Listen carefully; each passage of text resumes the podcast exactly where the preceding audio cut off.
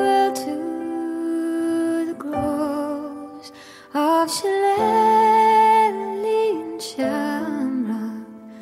Farewell to the Uyghurs. 大家好，我是一言教师编，八年辞职，目前踏出了旅居第一步，自由职业探索中。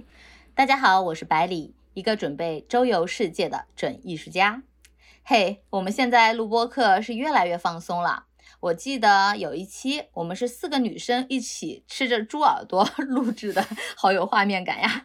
这一期呢，我们是喝着小酒，颇有情调的来录播客啦。哈哈，本期节目是由声浪计划及风味葡萄酒品牌鸠里赞助播出，酒后禁止言不由衷。大家记得听到最后哟，因为我们这一期还会给大家发一个听众福利哦。哎，其实刚刚收到这一箱酒的时候啊，我当时刚好正在跟几个朋友一起坐在二楼的阳台晒太阳啊，因为我自己不太会喝酒，所以我想请他们帮我品尝一下。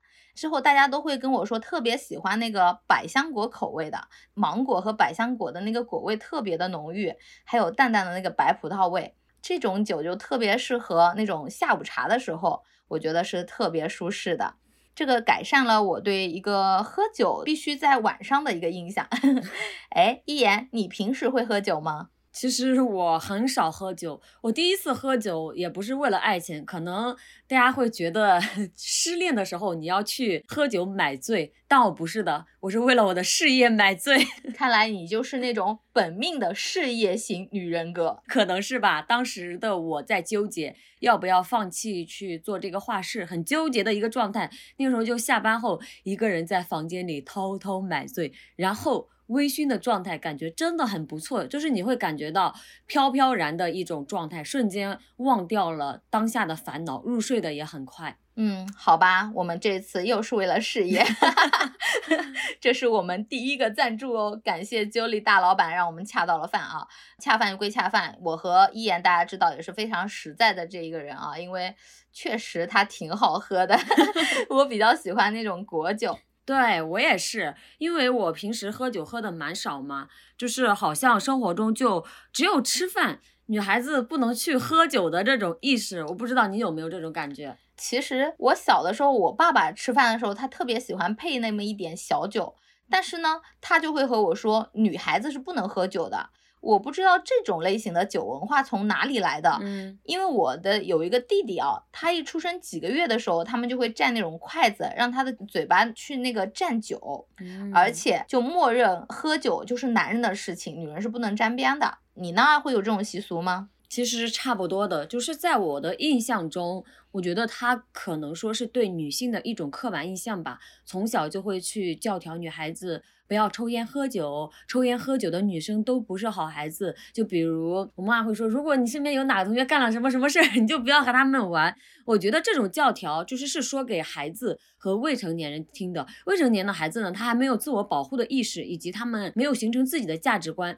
在我看来，未成年人不去吸烟饮酒这些是 OK 的。但是对于我们成年人来说，我们有选择的权利和自由。但是对于女性喝酒抽烟呀，好像并没有被大众所允许，反而会被贴上女孩子饮酒不好的标签。在这里偷偷的讲一句，其实我喜欢的很多女作家都是既抽烟又喝酒的。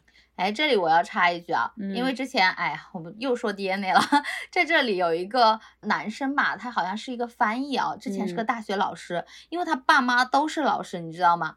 然后他就是那种大门不出二门不迈的那种，他在家一个人待了八年，然后他来到这里，他当时说的一句话就是待了好几个月以后，他说的。哇，原来又抽烟又喝酒的女生，还有那种有纹身的女生，也有好人呐！天哪，我我震惊了，他怎么想像从很遥远的年代走过来的人？就我后面了解到，就全家都是老师，你知道传统的老师那个约束力啊，真的是那个 double 的，就非常的厉害。我后面跟他接触，我发现他做人真的是一板一眼的，那种追女孩子真的很恐怖，你知道吗？那现在应该也没有女朋友吧？我八卦了一。嗯，我觉得，嗯，还是单身比较好，可能是对人间的一种拯救。嗯，还有一个就是，我觉得。就我们刚刚说的，因为呃那嗯男生他家也就是教师世家啊。还有一种就是我觉得职业道德的约束，他有时候会约束你整个人格。就像我当老师，我会觉得啊，我不能乱扔垃圾一样。他们会说，老师你不能教坏小孩子，所以你要穿的很刻板。因为我教的是职高，哎，我的学生他都到了那个青春期嘛，嗯，你知道吗？老师的就是，如果你穿袜子或者你穿的稍微露个肩啊什么的，就感觉好像是你的错误，所以他们会要求你穿的刻板。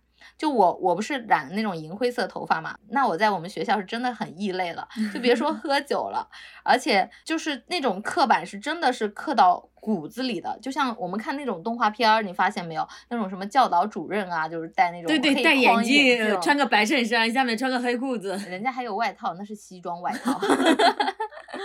OK，就像什么穿格子的，就是程序员一样，穿格子衬衫的。对对对对对，其实我这次就是比较开心的一件事情，是我十五号的时候我去杭州参加了一个线下活动。就当时大家在做自我介绍的时候嘛，就有一个女生她问我之前是做什么行业的，我说我之前在体制内当小学老师。她说哇，你是小学老师，你真的一点都不像小学老师诶。我当时听到这个好开心，我觉得我这么多年了，终于撕掉了小学老师的这个标签。之前无论我走到哪，包括现在啊，有人看啊，你身上的确是有老师的气质。我说实话，我不知道这是对我的一种赞美，还是说 是一种对我的否定。我也是这么觉得，而且我觉得我以前特别不喜欢人家叫我老师，就真的觉得很刻板。我给你讲百里，我突然想到一个八卦，我要分享给你，啊也是关于老师的。就是我这次不是回了一趟老家，从老家直接坐高铁去杭州嘛，嗯就在那个坐高铁的路上，就坐在我前排的一个中年男性，他嗯当时在拿着手机和别人聊天。我觉得我做这次近视手术看到了不该看到的东西，就是视力太好。视力太好了，我不小心瞟了一眼那个中年男人的手机，他是一个小学语文老师，因为他那个有聊天的，我可以看到嘛，莎莎教师交流群，他可能是到杭州参加什么活动的，然后他同时和他老婆聊着天，还和另外四个女的聊着天，就聊天的内容还挺暧昧的，怎么个暧昧法呢？就是。其中有一个女的给他说了什么？我们在茫茫呃什么网络上相遇，这就是缘分。这男的还给他发了一个表情包，害羞的表情。其中这个男的和另外一个女的一直在聊天，这个女的没有回复他，他就一直在就追问那个对对女生。追问那个女生，而且他还保存了一个女生的照片，就是类似证件照。我当时很好奇，保存在自己的手机里，不怕老婆会看到吗？原来他保存到手机里面之后，又把这张照片设为私密照片。我的天呐，这这个还是需要一定的技术门槛的。关于私密信息 这回事情，我还不会。所以我是感觉到啊，说实话，我对小学男老师，我对体制内的男老师是有一点偏见和刻板印象的。毕竟我被对我没有什么好印象，说实话，毕竟我被那个我之前的男同事骚扰过嘛。我觉得还有一个就是，因为我我确实也没有很多好的印象。为什么像我们这届就是在体制内混的比较如鱼得水的那些老师，但因为他们的外在被要求要衣冠禽兽嘛，就特别的，就是穿的特别的衣冠楚楚被要求的，好好好好 好，其实真正的是个衣冠禽兽。对对，就是他们要穿的很刻板，然后很衣冠楚楚，但因为我觉得好像是一种被压制过度了，所以他们导致他们会觉得就是穿的少一点的女生，就反正挺喜欢勾搭一下的。我真的看到好多，而且他们特别喜欢就是这种能卡一点油都就咸猪手。我也有这种感觉。说实话，我我长得还不错吧，百里知道，就是我在 我们学校里面，有些男同事就会故意占你便宜，哪怕嘴皮子上能占到你一两句便宜也可以，真的很讨厌。我觉得这就是中国的一种环境，不说中国吧，可能就是因为贴标签化太久，我们很多嗯环境被约束的过分了，而导致就是他们也想找一个出口，而这个出口就在各个方面爆发出来。对对对，所以百里，我觉得你学校对你真的很宽容了。我记得之前我和百里视频的时候，我看到百里银灰色的头发，我好羡慕。因为之前我还在学校上班的时候，就穿了一个露肩的毛衣，我这次还拿过来了，我要穿给你看看那个到底露不露，就被校长批了一顿，让我坐到后面去。更何况我的校长还是一位女性。哎呀，这种学校的大环境真的是太刻板了，而且你有没有发现，这种特别强调和约束女性穿着的，往往是女性。因为这些女性在自己的生长过程当中也是这么被教化的，的所以她们的内心是认为像这种露肩啊是有羞耻感的，然后喝酒啊就不良行为，因为在那个年代可能真的是这样的。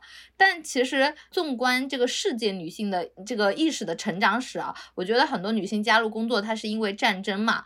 所以社会需要更多的人来加入抗战，但是整个社会又要确保男性的主体地位，所以他就会要求女性像男性一样加入抗战、文革。呃，然后呢，就像我们国家嘛，女性加入了社会工作劳动之后，还要隐藏自己爱美的天性，对吧？穿上像男生一样的工作服去工作。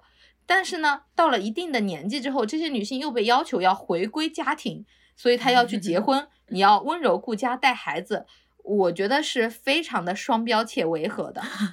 其实这也是在给男性贴标签，你不觉得吗？就是如果一个男人他不在外面有非常大的事业，相反他是在家带孩子做饭的，别人一听到就会觉得这个男的没本事赚钱。但其实我并不这样想，我觉得如果这个男性不适合赚钱，他就比较喜欢适合居家带孩子这种，把家务呀这些琐事能做好，也是很 OK 的。你们有没有发现，其实我们现在的社会也在给男性贴标签？你想到了没有？我们这段时间不是自己做饭吗？嗯能做好一顿饭是真的不太容易的。对呀，如果能做好一家子的饭，那是需要这种统筹能力、时间管理能力，叫运筹帷幄的，对吧？对你，笑了，你是不是想到了什么？是的，就我们做饭的过程啊，我觉得真的做饭是门手艺。我觉得新东方不是说开就开的，对吧？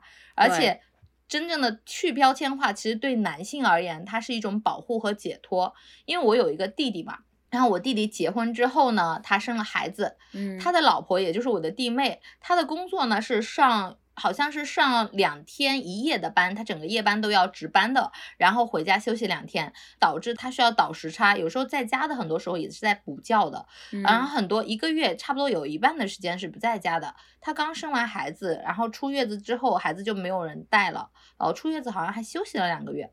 然后我弟弟呢，他只要一有时间，他就会在家陪孩子、带孩子，因为孩子还太小嘛。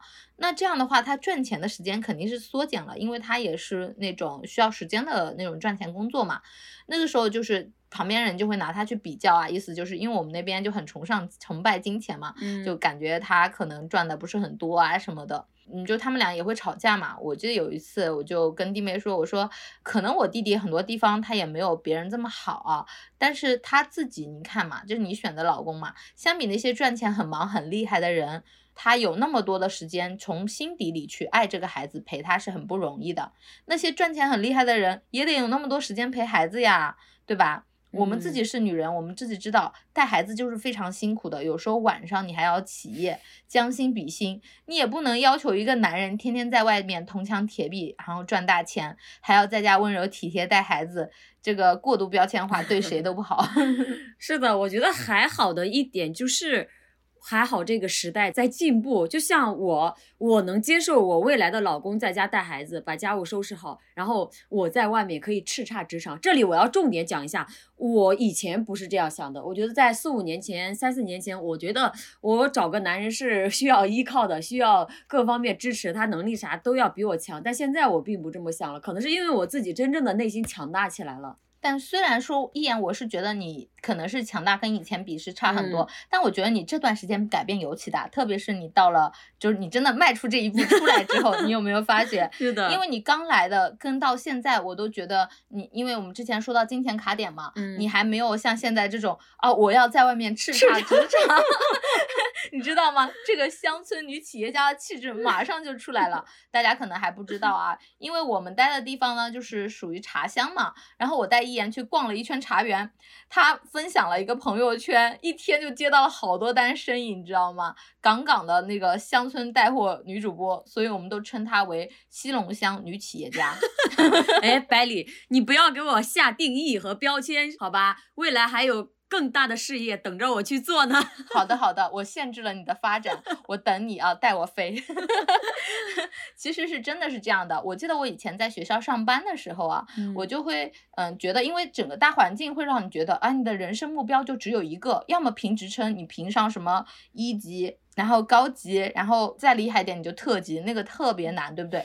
要么你就从政，什么教务主任啊、校长啊，好像其他就没有路子了。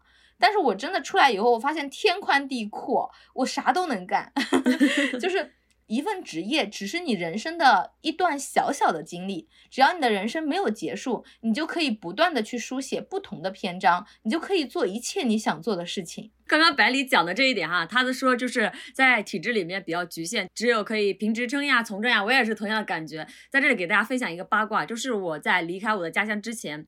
我有一个朋友在学习什么塔罗牌还是什么之类的吧，就给我算了一下，他说，哎，一言，如果你不辞职的话，你在体制里面可是有官运的。我当时就笑死了，我和我朋友说，我说官运。让我当个一体组组长，还是让我当校长，我都不感兴趣，好吗？你知道吗？我小的时候也是这样，人家给我算命，他就说：“哎呀，你可惜了，你生成了个女孩子。如果你是个男孩子，就是我会平步青云，要做宰相的那个位置的。”我当时就听着，我觉得，其实说实话，我这有时候觉得这种玄学算命都是给自己贴标签，就是给你贴了以后人生的一个标签。是的，真的 那个观念影响了我很久，我都觉得，嗯。那我是个女宰相不？对呀，女生怎么就不能做宰相了？其实现在大部分的这个八零后和九零后，几乎都是按部就班的走上了父母所指引或者是安排好的道路，在有意识想要去觉醒的时候，发现自己已经被房贷呀、车贷呀以及孩子困在了原地。但有一部分九零后和零零后已经觉醒了，新一代的年轻人真的是越来越不喜欢被束缚。最近大家。也会看到零零后整顿职场的新闻，你给我画大饼，我就直接不干了。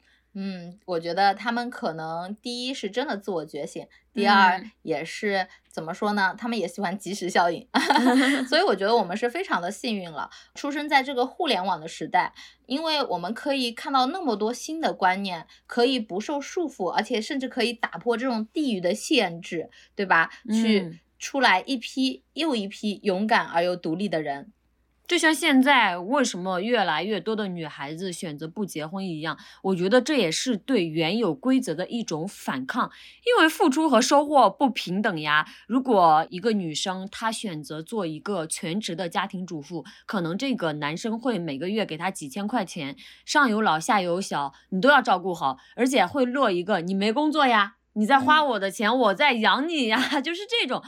其实不仅仅是这个男性会这样想，就是外人也会拿这个你有没有收入来衡量女性。在这里，我想到了我嫂子，就是。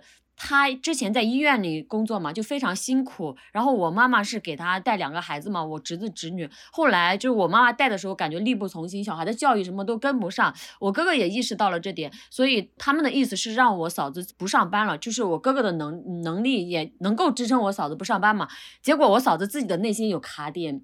然后他说我不上班，我现在就不好意思回到我们老家，不好意思回到村子里面。他觉得村子里面的人会不会讲我没有工作不上班？会的。对，我觉得虽然你说要找自我，但是真的大环境对你的影响还是蛮重的。所以我们非常幸运这个时代，真的。其实就像我刚辞职的时候，我外婆就会说：“哎呀，女孩子那么辛苦干什么呀？你教书不是挺好的嘛？”就在他们的眼里，这已经是很好了。而且我 觉得他们对于好的那种设定是基于你这个女性是要回归家庭、相夫教子的前提的。所以教做老师非常好，因为你有寒暑假呀。嗯，你结了婚，你可以带孩子，也可以教孩子，你时间可以同步呀。哎，那一个女性，你的一个人生为什么要被？这种限制、这种标签给定义之下，就设定你一定是要回归家庭的标签给定义一下呢？我为什么只能做这个，不能做别的？我也可以叱咤风云呀！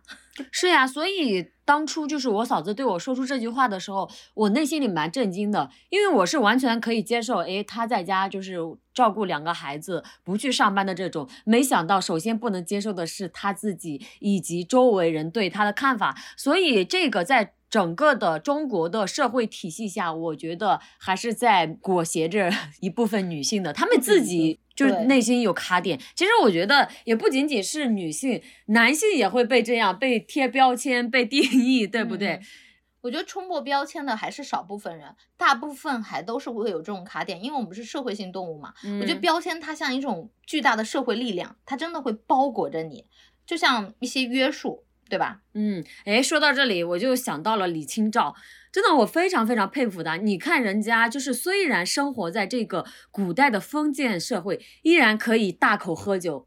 大口吃肉怎么了？就像他在诗里写到的：“常记溪亭日暮，沉醉不知归路，无法辨别回家的路。”但收获了另外一番美景呀。他虽然喝醉了，找不到回家的路，就是争渡争渡，惊起一滩鸥鹭。关键是人家喝完酒之后还能写出这么好的诗。其实他在那个时代，我觉得能做到这种完全不 care 别人怎么看我，我自己开心就好了。我觉得李清照才是最早的女性主义的觉醒。真的，你做到自己开心其实是蛮不容易的，所以还是会希望就是社会会多一点包容感。那当然还是得从自我觉醒开始，对吧？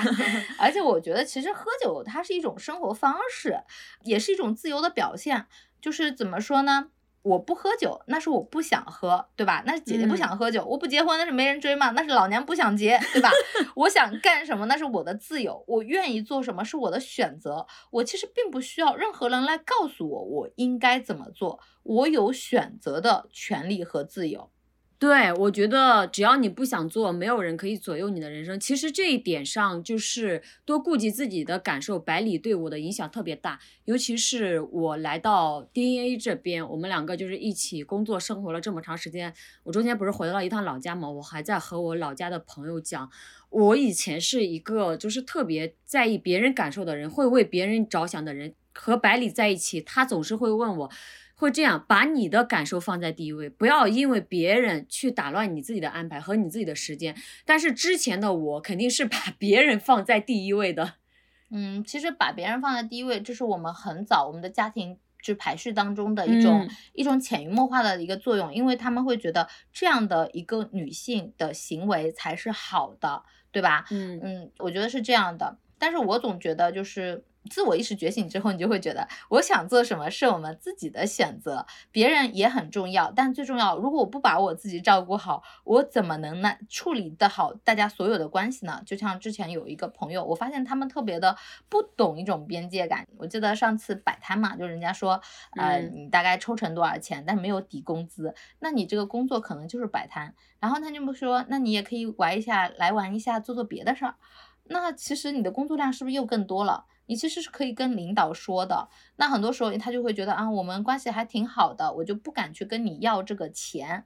我觉得首先朋友是朋友，你要是当情分那 OK，但是如果你们交情没到这儿，你只是把他当工作，只是不好意思开口的话，那真的是大可不必。百里讲到这，让我想到了一点，就是我刚刚考到我们市区的那所学校的时候，我记得特别清楚。我是以美术老师的身份考进去的嘛，然后学校里面让我买一些画材、画画的颜料。虽然那个时候让我带的是主课，但是美术方面的我也是在负责。就是让学校的会计报账嘛，大概当时买画材颜料花了一百五十块钱嘛，就是那那个人家给我开的发票的条子，我装在我的包里，大概装了半个月，我都不敢开口让我的会计去报账。我现在想，我脑子是不是他妈的有病呀？我也是，但我不是因为这个，而是我们学校程序太复杂了，你知道为什么吗？嗯，就是我我们我也买了很多东西，然后我就觉得啊好麻烦，就是要找很多人签字，就这个签完那个签那个签。签完这个签，而且他们还老踢皮球，不在办公室。我和白丽是完全不一样的。我不敢找的原因是因为我觉得不好意思，就这五一百五十块钱，我张不开嘴问他要。你知道吗？但其实是我把这个发票后来好不容易鼓足了勇气交给会计之后，会计立马给了我一百五十块钱。我想哇，这个报账原来就是这么容易报。但我内心当时有卡点，我就在想啊，我我要怎么张口去说这一句话，你知道吗？啊，我觉得就是关系上的混淆。你把真正的一个工作，因为我们很多人对钱是难以启齿的，好像觉得谈钱你就是破坏感情。其实真的不是，我觉得你谈清楚了，可能是有利于感情。有些东西我们前置。说好了，我们大家都能接受。我觉得你之后就顺畅了。你之后心里压着就是，我又想要多一点，但是我又觉得你跟我还可以，我又张不开嘴，那人家就觉得我能拖你几个月是几个月，你这何必呢？对吧？嗯，就是我把你当朋友，你把我当啥，我就不知道了。对，就像这次我去杭州学习，我也请教了，就是一部分朋友嘛，然后我就告诉他们在与别人合作呀，包括找助教这些工资该和别人怎么开，就是怎么样的合作形式，这一点也对我有很多启发，就是提前把钱给说清楚了。嗯，对我我觉得这样我自己心里也舒服，因为我就是属于那种我长期找别人干活，就如果是免费，我自己都张不开嘴的。我觉得就是要给钱的，你给多少，呃，这个可以商量，对不对？但是嗯你老蹭便宜，这事儿我也干不了呀，对吧？是的，哎是的，哎，我们说回今天的，还有一点就是，以前我觉得领导人那种出去吃饭是这样子的，他们觉得我们呃请你喝酒吃饭好办事儿，我觉得他们请你喝吃顿饭啊，喝顿酒啊就 OK 了。对就比如说啊，你给我画个画，我请你吃顿饭来抵，那这顿饭是不是我想要的呢？指不定我还不 想要呢，对吧？是的，而且我们那领导他带人出去吃饭，他就是特别喜欢让你喝酒，因为我后来知道了，那个酒水是很贵的，就可以报销报的。账是吗？对对对，然后他就会一定让你喝，可劲的好多箱的喝，然后导致我那个时候我一直觉得酒是特别难喝的，因为上的都是那种男生喝的啤酒嘛，然后我觉得它特别难喝，那个时候我是特别排斥喝酒的。嗯，但是你像今天对吧，我们这个气氛到了，就在那种田野中啊，有着夜幕星空下看着那个星星啊，咱俩啊喝个小酒，这种感觉是不是特别好呀？对，而且我觉得我们这个面前的这款 Jolly 的苹果肉桂红葡萄酒，这个口感真的特别适合我，因为我就是喜欢这种甜甜的又醇厚的酒，而且它还可以加乐喝。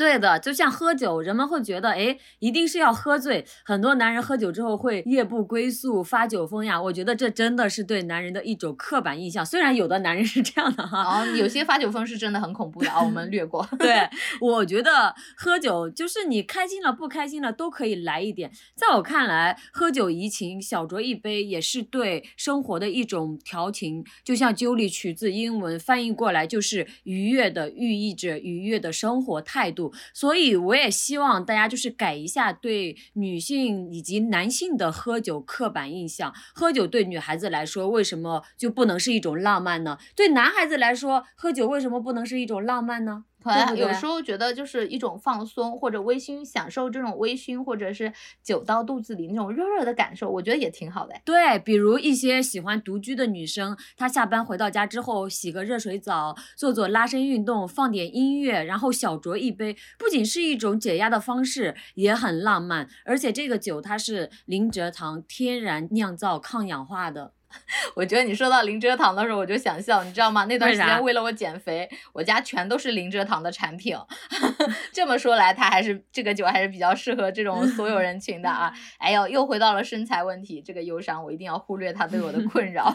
是的，百里最近一直有被长胖的困扰，什么好女不过百是吧？我觉得这也是一种对女性的 PUA 和标签。开心和健康不是比什么都重要吗？为什么女孩子就不能胖一点？其实困扰你的是你的自我审美还是他人的评价呢？在这里我还讲，就是我们古代就是那个唐代，他以肥为美嘛。你看那个《簪花仕女图》里面的女生几乎都是胖胖的、肉肉的，我觉得也很可爱呀。所以百里，你的卡点到底在哪里？哎，你 说到这儿，其实那也是古代的一个标签。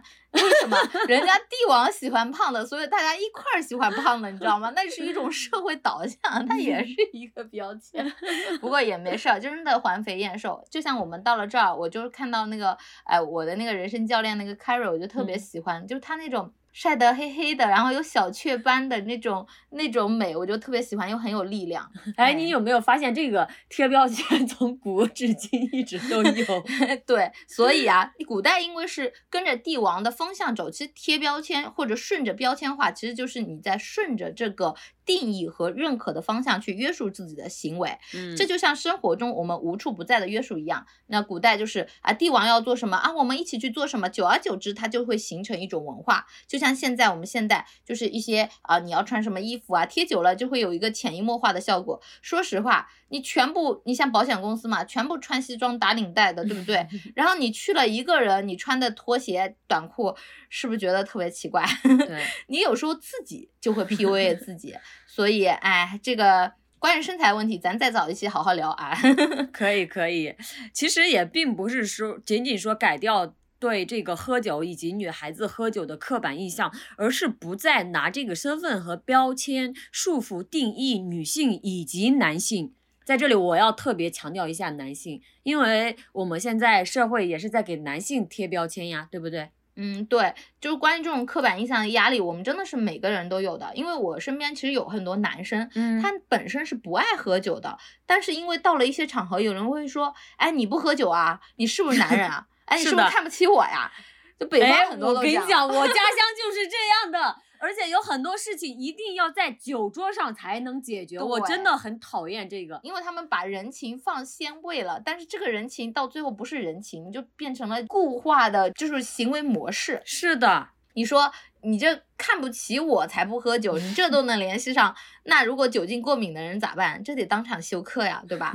我觉得这个喝不喝酒真的就是你想喝的自由，不要被太多的观念束缚，因为你如果把它贴上那么多的功利标签，其实是给自己更大的压力了。我们现在这个社会已经够苦了，你都要嗯九九六，都要不断的工作了，对吧？对连这点小自由都没有，那人生太可怜了。而且我觉得我们有时候把自己的眼界打得更开一点，如果别人的行为是你不能理解的话，有时候真的不是他的问题，很有可能是我们看到的世界不够宽广，我们狭隘了，对，就是看不到井底之外的世界。就像那种刻板印象一样的，就是酒是男孩才会喝的，头发是坏孩子才会染的，就像那个这个八年才出门的那个男孩子，我的天，原来喝酒的女孩子也有好人呐！哦，这个好可怕。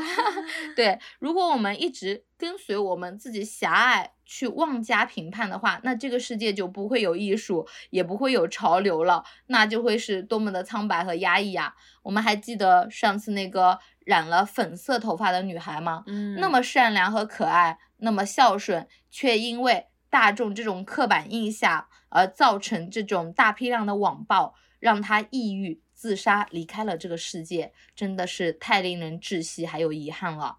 我希望我们遇见这种不理解的事情，都能试着去停一停，问一问对方为什么这么做，不要立马的去给人家下标签和定义，这样我们还能学到更多的一些风土人情和知识。百里讲到这儿，让我想到了一点哈，其实 我也有过被网暴的经历，就是之前我还在体制内没有辞职的时候，我就发了一条视频，然后这个视频里面呢，我就讲这个在编老师的真实生活现状，就是真实的还原了我每天在干什么，做了哪些事情，你知道吗？这个视频获得了五十多万的播放量，然后弹幕呀、下面的评论，包括私信里有很多一大部分都是骂我的，说你不干你就辞职滚蛋呀，各种各种之类的。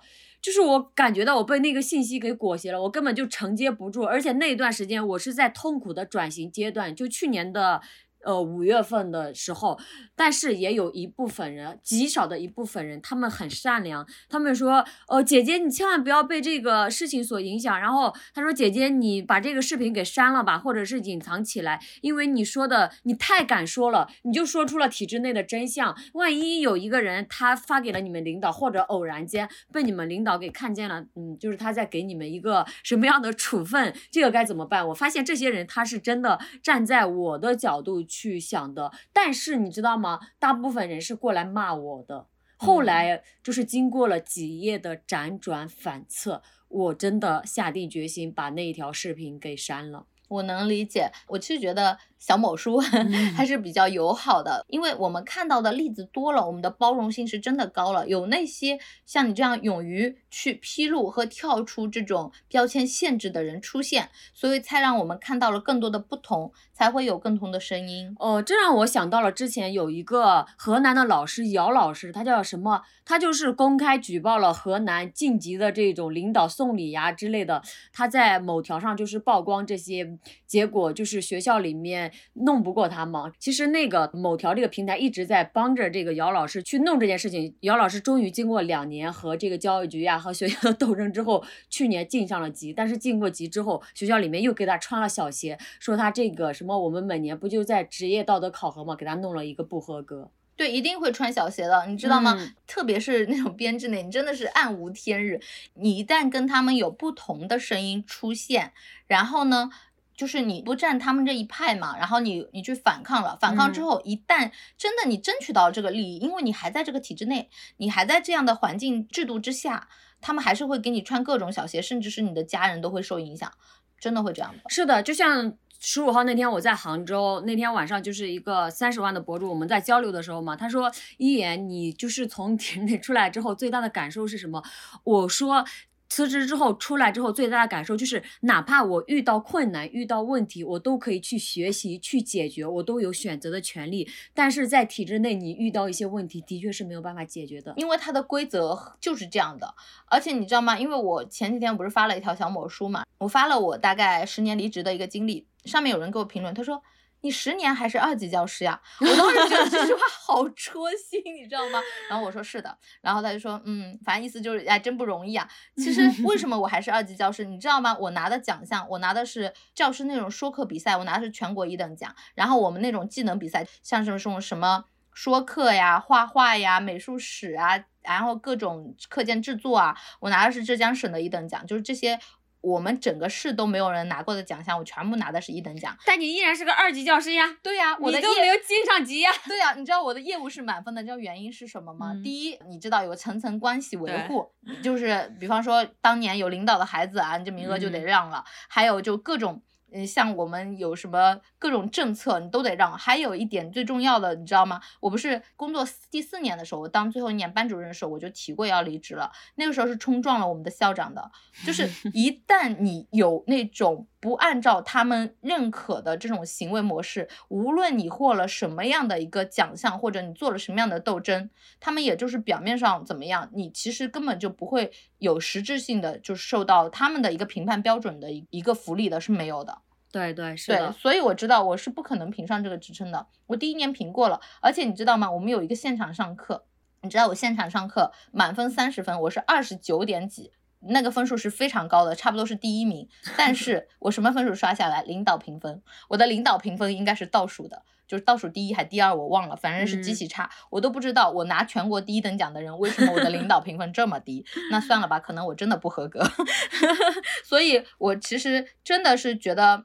我们有时候就是你看到的世界是什么样子，很多时候也要考虑一下你的环境的标签。对对，我们对标签更宽容一点，有更多的人对于这个环境有更宽容的属性，那这个世界就会更包容一点。我们也有更多的一个选择和自由，不要去恶意的诽谤别人，不在乎事情的真相。如果我们只在乎自己的一个没有边界的爽感的话，那这个世界是很可怕的。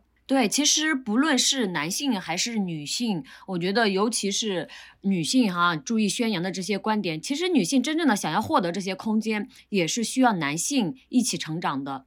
嗯，所以我们也是希望男性也要更多的去关注这一块。有时候可能女性在宣扬女权主义之上有一点过激啊，那是可能是真的是弱势的关系。我们更多一些包容吧，让这个世界多一点包容和爱意，我相信也会收获整个世界给你的温柔的。是的，如果当时我们能够多一点包容和温柔，起码这个世界还能留下一抹明亮的粉色。愿大家都能够被这个世界温柔以待，也希望大家都能够做一个温柔的人。太想被人温柔对待了，哎呀，真的是，我觉得包容一点，自己也会更自由一点。好，说到这儿了，我现在就要来给大家送一下我们这期的福利了啊！如果有听友。觉得自己有去掉标签的小故事，或者被标签影响的一些经历的话，我们邀请大家来跟我们做一个小互动呀。呃，把自己这段经历放在我们的评论区，然后呢，我们会选择一位幸运的听友，送出价值一百六十九元的 Jolly 风味葡萄酒三瓶装哦。